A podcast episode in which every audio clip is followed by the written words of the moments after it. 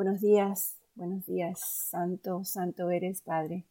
Te damos las gracias, Señor. Gracias por este hermoso día, gracias por esta nueva oportunidad que nos has dado de venir a ti nuevamente, de encontrarnos todos en esta mañana y reconocer tu gracia y tu amor sobre nuestras vidas y tus misericordias renovadas cada mañana, nuevas nuevas para nosotros.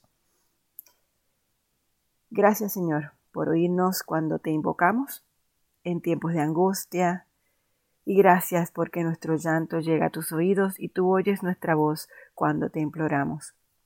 Gracias. Tú eres nuestra fortaleza, tú eres nuestra roca y eres nuestro refugio.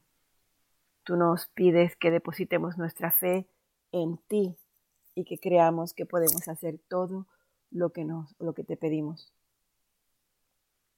Tú eres poderoso para sostenernos en pie. Tú nos sustentarás y evitarás que callamos. Tú eres la fortaleza. Esa fortaleza de Dios siempre está disponible para nosotros y la recibimos al creer en las promesas que tú nos has hecho y que nos has, y que nos has concedido. Si nosotros creemos y nos aferramos de que somos débiles, solamente manifestaremos debilidad. Pero la Biblia nos dice claramente que diga el cobarde, soy valiente. Así que decimos que somos valientes, Señor, en nombre de Jesucristo. Cuando logramos decir que somos valientes con una genuina convicción, aunque seamos débiles en nosotros mismos, sabemos que tú, Señor, nos haces fuertes en nosotros y así experimentaremos la victoria en nuestras vidas. Gracias, Padre. Gracias, Señor. Bienvenido, Espíritu Santo. Bueno, mis hermanos, hoy continuamos con la lectura de la palabra, segunda de Samuel, capítulo 18. Comenzamos. Eh, esta vez, Padre, te pedimos que según vayamos leyendo tu palabra, tú nos vayas manifestando y nos vayas eh, dando a conocer con claridad todo lo que quieres que nosotros entendamos acorde a tu palabra y acorde a la enseñanza que tú quieres traer para nosotros, para nuestra vida. Así que comenzamos capítulo 18. David reunió a los hombres que estaban con él y nombró generales y capitanes para que los dirigieran.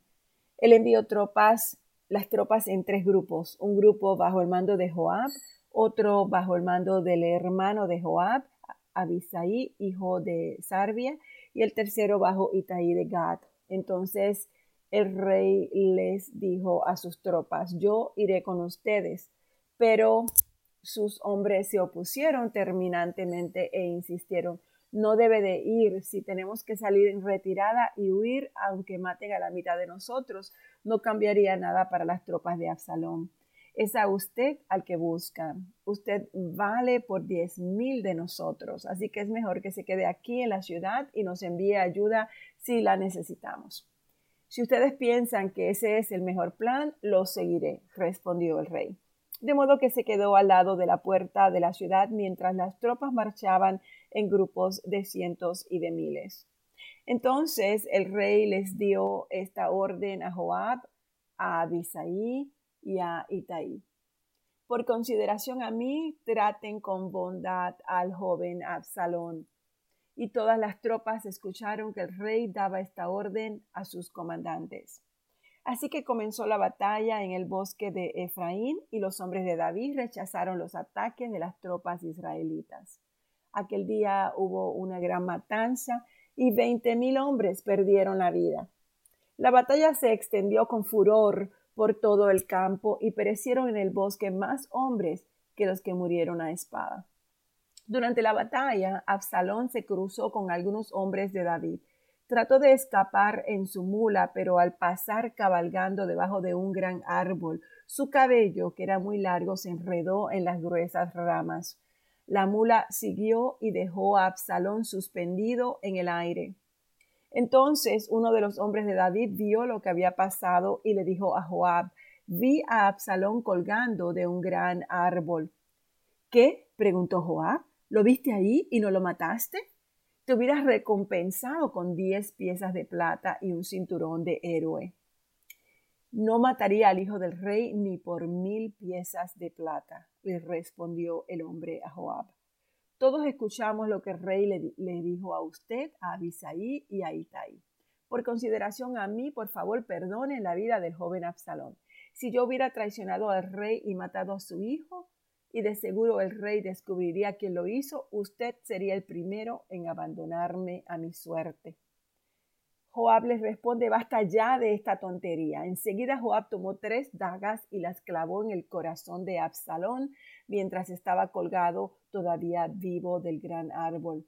Luego diez jóvenes escuderos de Joab rodearon a Absalón y lo remataron. Entonces Joab hizo sonar el cuerno de carnero y sus hombres regresaron de perseguir al ejército de Israel. Arrojaron el cuerpo de Absalón dentro de un hoyo grande en el bosque y encima apilaron un montón de piedras. Y todo Israel huyó a sus hogares. Mientras aún vivía, Absalón se había erigido a sí mismo un monumento en el Valle del Rey, porque dijo, no tengo hijo que perpetúe mi nombre. Le puso al monumento su propio nombre y es conocido como el monumento de Absalón hasta el día de hoy. Después que ah, después el hijo de Sadoc, dijo, déjeme ir corriendo para darle al rey las noticias, las buenas noticias que el Señor lo ha librado de sus enemigos. No, le dijo Joab, no serían buenas noticias para el rey saber que su hijo está muerto. Puede ser mi mensajero otro día, pero hoy no. Entonces Joab le dijo a un etíope, ve a decirle al rey lo que has visto. El hombre se inclinó y se fue corriendo, pero Ahimaas continuó rogándole a Joab, pase lo que pase, por favor, deje también que yo vaya. ¿Para qué quieres ir, hijo mío? le responde Joab. No habrá recompensa por las noticias. Estoy de acuerdo, pero igualmente permítame ir, le suplicó. Joab finalmente le dijo, está bien, puedes ir. Entonces Ahimaas tomó el camino más fácil por la llanura y corrió a Mahanaim y llegó antes que el etíope. Mientras David estaba sentado entre las puertas internas y externas de la ciudad, el centinela subió al techo de la entrada a la muralla y cuando se asomó vio a un solo hombre que corría hacia ellos. Desde arriba le gritó la novedad a David y el rey respondió, Si estás solo, trae noticias. Al acercarse al mensajero, el centinela vio que otro hombre corría hacia ellos y gritó hacia abajo, Allí viene otro. El rey respondió, También trae noticias. El primer hombre corre como Ahimás, hijo de Sadoc, dijo el centinela. Él es un buen hombre y trae buenas noticias, respondió el rey. Ahimás le gritó al rey, ¿Todo está bien?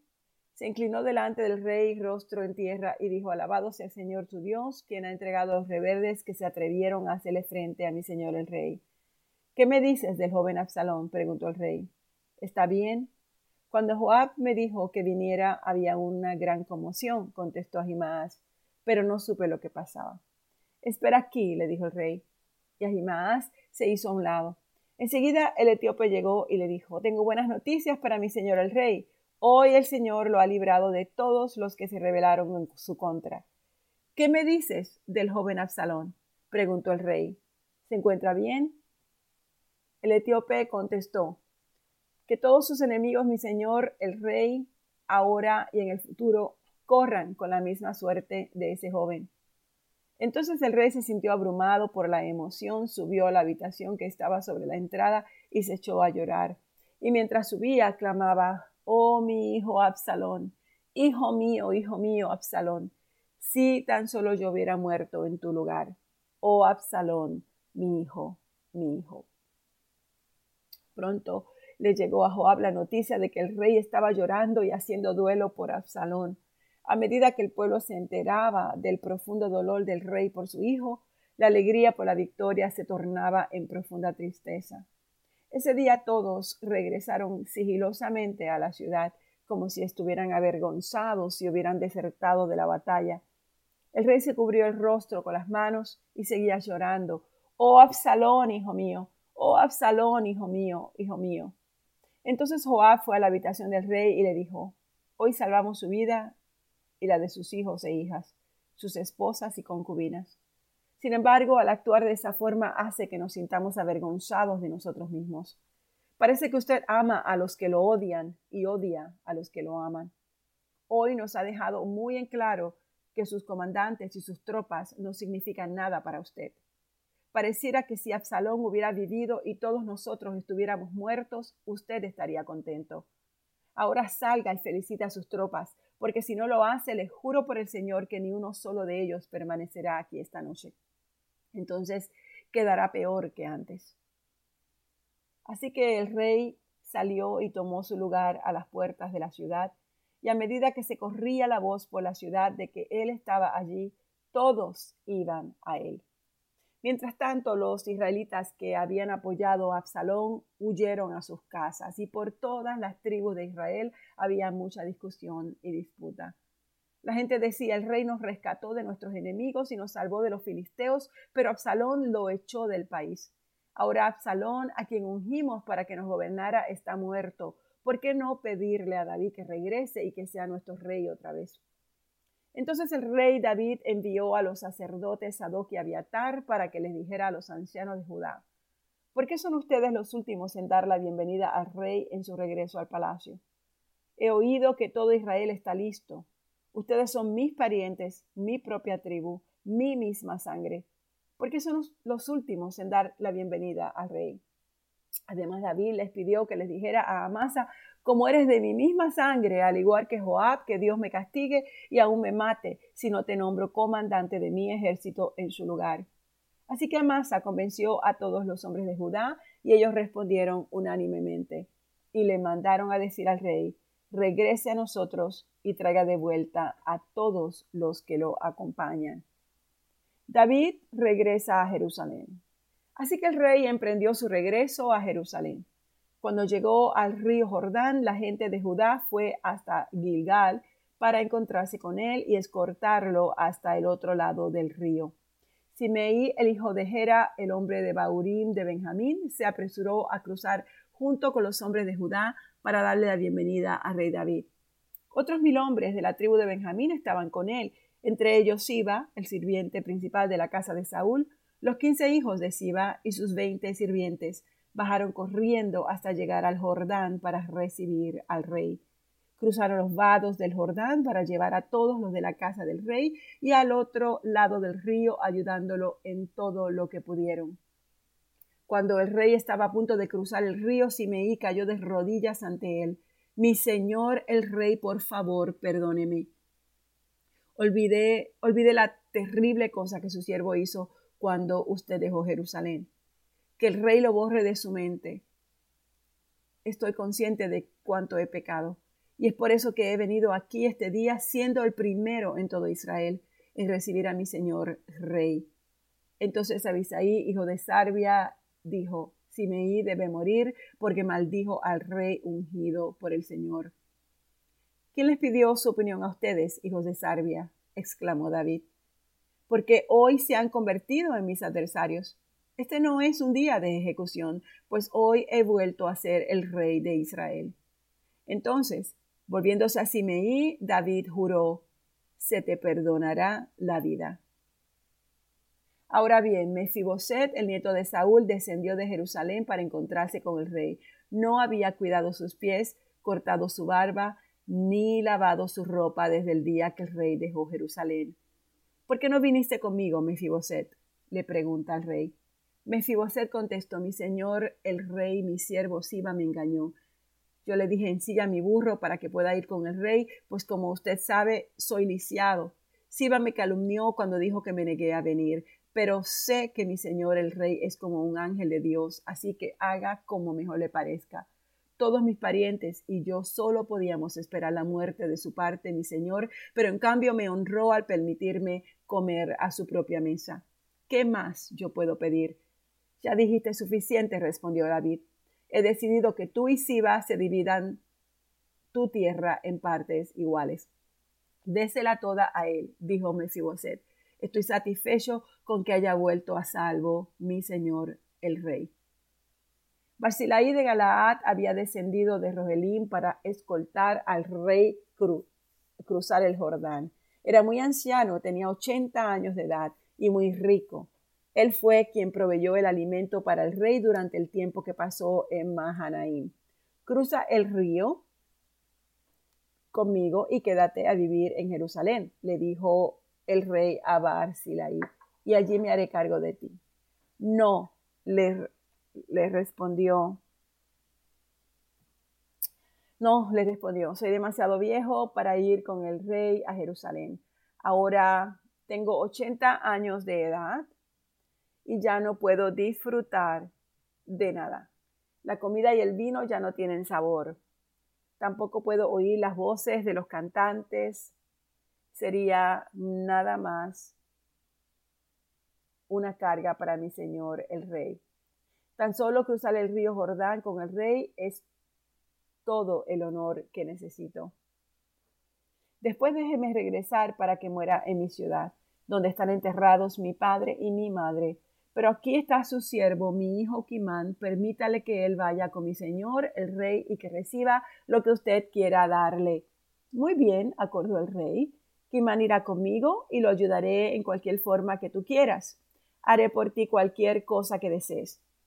Luego la gente cruzó el Jordán junto con el rey, después que David lo hubo bendecido y besado. Barcilaí regresó a su propia casa. El rey cruzó el Jordán hacia Gilgal y llevó a Kimán con él. Todas las tropas de Judá y la mitad de las de Israel escoltaron al rey en su camino. Pero todos los hombres de Israel se quejaron con el rey. Los hombres de Judá se adueñaron del rey y no nos dieron el honor de ayudarlo a usted, ni a los de su casa, ni a sus hombres a cruzar el Jordán. Los hombres de Judá respondieron, el rey es un pariente cercano. ¿Por qué tienen que enojarse por eso? No hemos tocado la comida del rey ni hemos recibido algún favor especial. Pero hay diez tribus en Israel, respondieron los otros, de modo que tenemos diez veces más derecho sobre el rey que ustedes. ¿Qué derecho tienen de tratarnos con desprecio? ¿Acaso no fuimos nosotros los primeros en hablar de traerlo de regreso para que fuera de nuevo nuestro rey? La discusión continuó entre unos y otros, y los hombres de Judá hablaron con más dureza que los de Israel. Sucedió que había un alborotador allí de nombre Seba, hijo de Bicri, un hombre de la tribu de Benjamín. Seba tocó un cuerno de carnero y comenzó a repetir, Abajo la dinastía de David. No nos interesa para nada el hijo de Isaí. Vamos, hombres de Israel, todos a sus casas. Así que todos los hombres de Israel abandonaron a David y siguieron a Seba, hijo de Bicri. Pero los hombres de Judá se quedaron con su rey y los cortaron desde el río Jordán hasta Jerusalén. Cuando David llegó a su palacio en Jerusalén, tomó a las diez concubinas que había dejado para que cuidara el palacio y las puso en reclusión. Les proveyó para sus necesidades, pero no volvió a acostarse con ninguna de ellas. De modo que cada una de ellas vivió como una viuda hasta que murió. Luego David le dijo a Masa, moviliza el ejército de Judá dentro de tres días y enseguida preséntate aquí. Así que Amasa salió a notificar a la tribu de Judá, pero les llevó más tiempo del que le fue dado. Por eso David le dijo a Abisai, Seba, hijo de Bicri, nos va a causar más daño que Absalón. Rápido, toma mis tropas, persíguelo antes de que llegue a alguna ciudad fortificada donde no podamos alcanzarlo. Entonces Abisai y Joab, junto con la guardia personal del rey y todos sus poderosos guerreros, salieron de Jerusalén para perseguir a Seba. Al llegar a la gran roca de Gabaón, Amasa les salió al encuentro. Joab llevaba puesta su túnica militar con una daga sujeta a su cinturón. Cuando dio un paso al frente para saludar a Amasa, sacó la daga de su vaina. ¿Cómo estás, primo mío? dijo Joab, y con la mano derecha lo tomó por la barba como si fuera a besarlo. Amasa no se dio cuenta de que la daga que tenía en la mano izquierda y Joab se la clavó en el estómago, de manera que sus entrañas se derramaron por el suelo. Joab no necesitó volver a apuñalarlo y Amasa pronto murió. Joab y sus hermanos Abisaí lo dejaron tirado allí y siguieron en busca de Seba. Uno de los jóvenes de Joab les gritó a las tropas de Amasa, si están a favor de Joab y David, vengan y sigan a Joab. Pero como Amasa yacía bañado en su propia sangre en medio del camino y el hombre de Joab vio que todos se detenían para verlo, lo arrastró fuera del camino hasta el campo y lo echó un manto encima. Con el cuerpo de Amasa quitado de en medio, todos continuaron con Joab a capturar a Seba, hijo de Bicri. Mientras tanto, Seba recorría todas las tribus de Israel y finalmente llegó a la ciudad de abed maca Todos los miembros de su propio clan, los Bicritas, se reunieron para la batalla y lo siguieron a la ciudad. Cuando llegaron las fuerzas de Joab, atacaron a Bet-Maaca, construyeron una rampa de asalto contra las fortificaciones de la ciudad, comenzaron a derribar la muralla. Pero una mujer sabía de la ciudad, llamó a Joab y le dijo, escúcheme Joab, venga aquí para que pueda hablar con usted. Cuando Joab se acercó, la mujer le preguntó, ¿es usted Joab? Sí, soy yo, le responde. Entonces ella dijo, escuche atentamente a su sierva. Estoy atento, le responde él. Así que ella continuó. Había un dicho que decía, si tú quieres resolver una disputa, pide consejo en la ciudad de Abel. Soy alguien que ama la paz y que es fiel en Israel, pero usted está por destruir una ciudad importante de Israel. ¿Por qué quiere devorar lo que le pertenece al Señor? Joab le contesta, créame, yo no quiero devorar ni destruir su ciudad. Este no es mi propósito.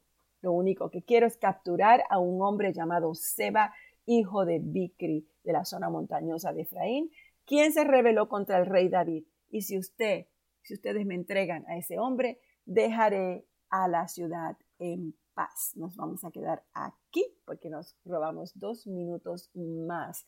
Padre, muchas gracias por tu palabra. Gracias, Señor, porque es a través de ella que tú nos enseñas cada paso destinado en nuestras vidas.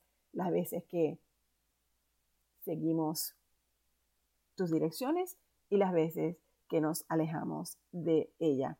David dijo en 2 de Samuel 22.2 que tú eres nuestra roca. Dios es mi roca. Dios no quiere simplemente darnos fortaleza.